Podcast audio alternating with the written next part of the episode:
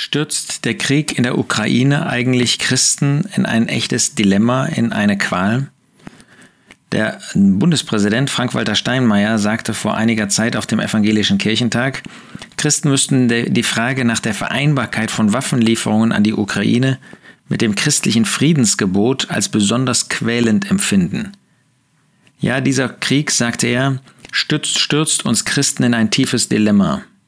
Ist das so? Christen, die Gottes Wort gut verstehen, wissen, dass es genauso kommen musste, wie es jetzt kommt. Denn wir Christen sind keine Politiker. Ein Politiker kann eigentlich kein Christ sein.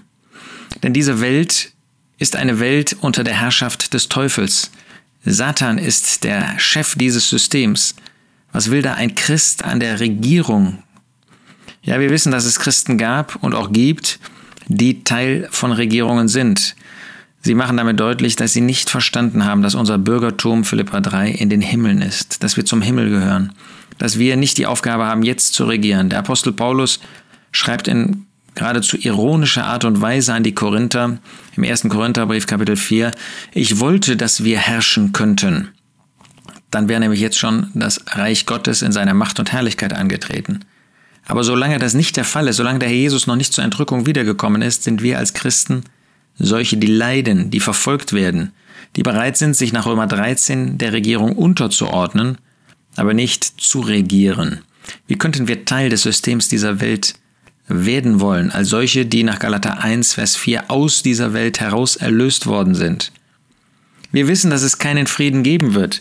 Ja, nach 1. Thessalonicher 5, Vers 2 und 3 heißt es, der Tag des Herrn kommt wie ein Dieb in der Nacht. Wenn sie sagen Frieden und Sicherheit, dann kommt ein plötzliches Verderben über sie, wie die Geburtswehen über die Schwangere, und sie werden nicht entfliehen.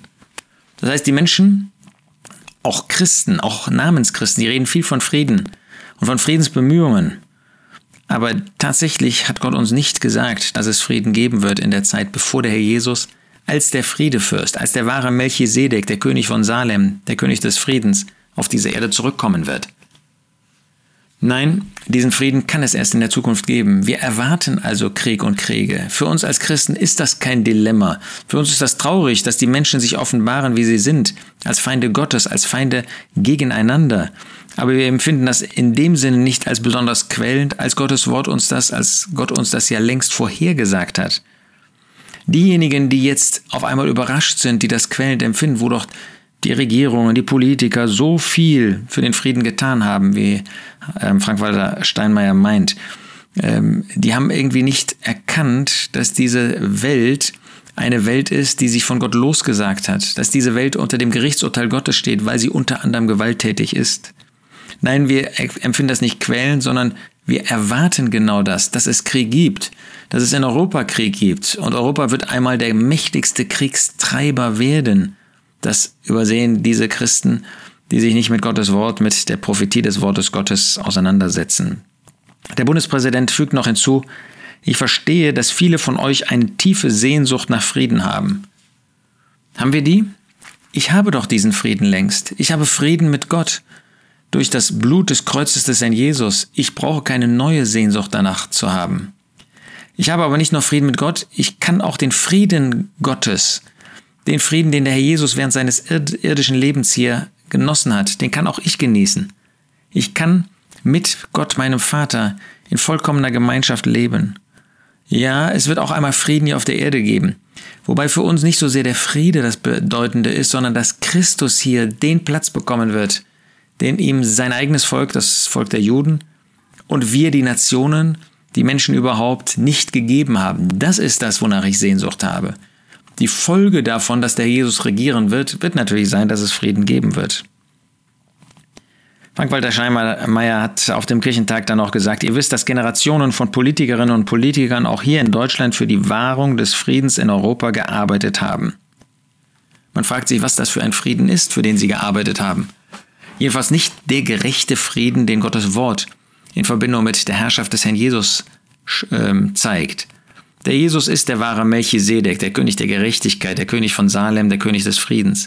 Dann wird es echte moralische Gerechtigkeit geben. Nicht das, was diese Welt, was diese Politik heute Gerechtigkeit nennt. Das ist ja pure Ungerechtigkeit. Das, was an Moralgerechtigkeit genannt wird, das ist vollkommener Gräuel in den Augen Gottes. Diese Ungleichheit, die auch weiter herrscht, das hat ja mit der wahren Gerechtigkeit nichts zu tun. Haben Generationen an der echten Gerechtigkeit, an göttlicher Gerechtigkeit gearbeitet? Ganz gewiss nicht. Das Engagement in Kirchenvereinen und Hilfsorganisationen schwinde, klagt Steinmeier. Auch im Blick auf Frieden und Verständigung und so weiter. Auch das zeigt, ähm, was wir für einen Blick haben. Kirchen, Vereine und Hilfsorganisationen gehört alles in die gleiche Ecke, gehört alles auf die gleiche Ebene. Gottes Wort macht einen gewaltigen Unterschied. In der Zukunft wird es die Kirche, die Versammlung Gottes in der Ewigkeit geben, unterschieden von allen anderen Menschen, aber bestimmt nicht von Vereinen und Hilfsorganisationen. Nichts gegen Hilfsorganisationen ist ja gut, wenn Menschen sich gegenseitig helfen. Aber was hat das mit Kirche Gottes, mit Versammlung Gottes zu tun? Das ist ein himmlischer Organismus, der mit dieser Erde nichts zu tun hat wie Hilfsorganisation, ja? Die Versammlung Gottes ist heute auf dieser Erde vorübergehend. Eigentlich im Unterschied zu ihrem eigentlichen Wesen. Sie gehört zum Himmel. Sie ist himmlischer Natur. Sie gehört zu der neuen Schöpfung.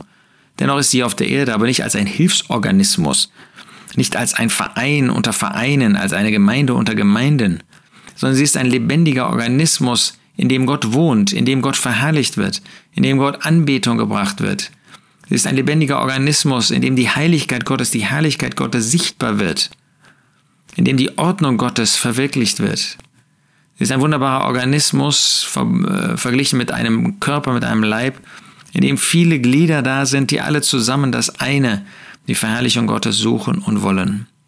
Sie ist auch die Offenbarung von Wahrheit, wie das der Apostel Paulus in 1 Timotheus 3 nennt. Der, die Grundfeste und der Grundpfeiler der Wahrheit. In der Versammlung Gottes kann man die Wahrheit sehen, auch die Weltmenschen.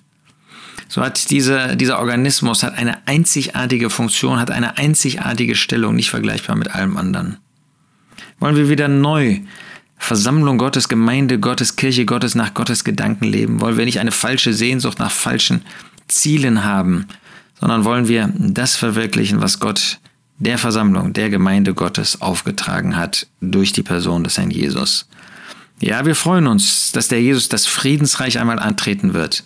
Aber wir selbst sind heute schon in Frieden. Wir können in vollkommener Ruhe unser Leben führen, weil Christus auf unserer Seite ist, weil wir auf Christus warten, der uns bald entrücken wird.